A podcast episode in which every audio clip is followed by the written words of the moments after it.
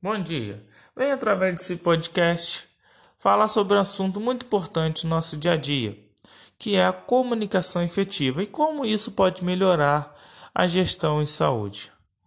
Bom, segundo o dicionário, comunicação é definida como um ato que envolve a transmissão e a recepção de mensagens entre o receptor através da linguagem oral, escrita ou gestual por meio de sistemas convencionados de signos e símbolos. A comunicação e o trabalho em equipe são determinantes na qualidade da assistência ao paciente. Segundo a OMS, Organização Mundial da Saúde, um em cada dez pacientes no mundo é vítima de erros e eventos adversos relacionados à assistência aos pacientes. Uma comunicação efetiva precisa, completa, sem ambiguidade, reduz as chances de falhas e erros, resultando no aumento da segurança do paciente. Alguns serviços de alta confiabilidade, como a aviação, mostraram que a adoção de ferramentas e comportamentos padronizados na busca de comunicação efetiva são estratégias muito eficazes para melhorar o trabalho em equipe e reduzir o risco. Diante disso, percebe-se que é possível adotar comportamentos e habilidades necessárias para implementar comunicação e a mudança na cultura organizacional em segurança do paciente nas unidades de saúde.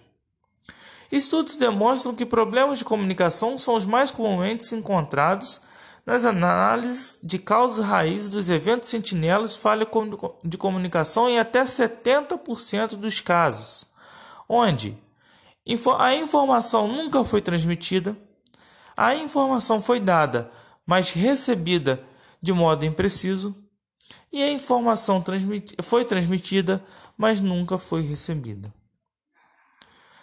Os erros de comunicação na, na aviação que levam a acidentes aéreos são, são defeitos técnicos, falha de sistema, fenômenos meteorológicos e o principal deles, comunicação, o erro humano.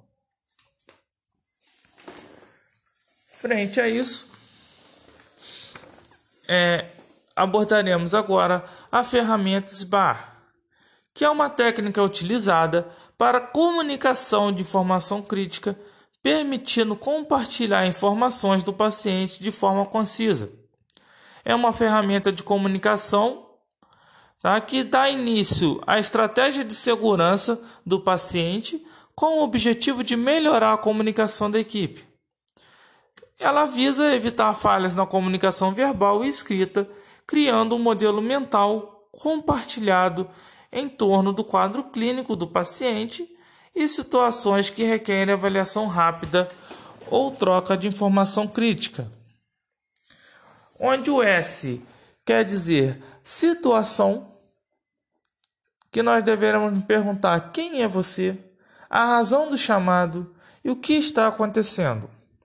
O B é o background, que é a, o diagnóstico de admissão, história resumida e o tratamento atual. O A é a avaliação, que iremos perguntar o que mudou, dados do exame físico e resultados significativos. E o R é recomendação. Né? Poderemos recomendar transferir o paciente pedir para que o profissional venha imediatamente ou sugerir exames ou testes adicionais. As falhas de comunicação são as principais causas de heterogeneia do paciente.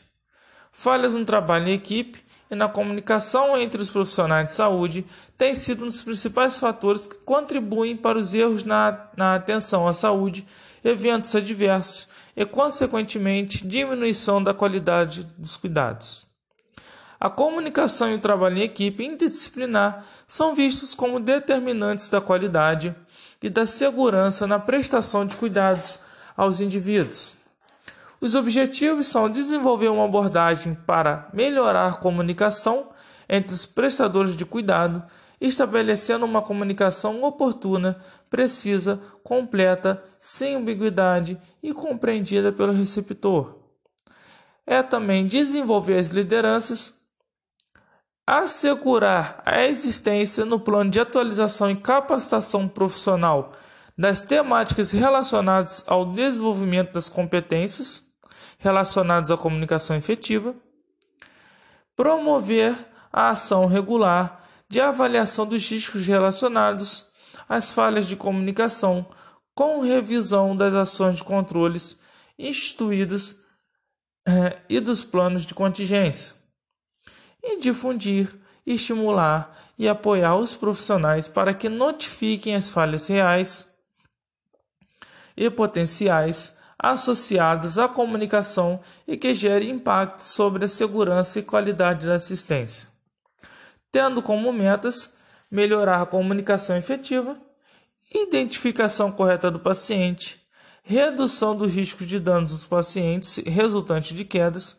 otimização dos custos frente a uma, frente a uma melhoria da qualidade da assistência, esperando com isso diminuir assim a ocorrência de iatrogenias relacionadas à falha de comunicação entre as equipes de saúde. Obrigado.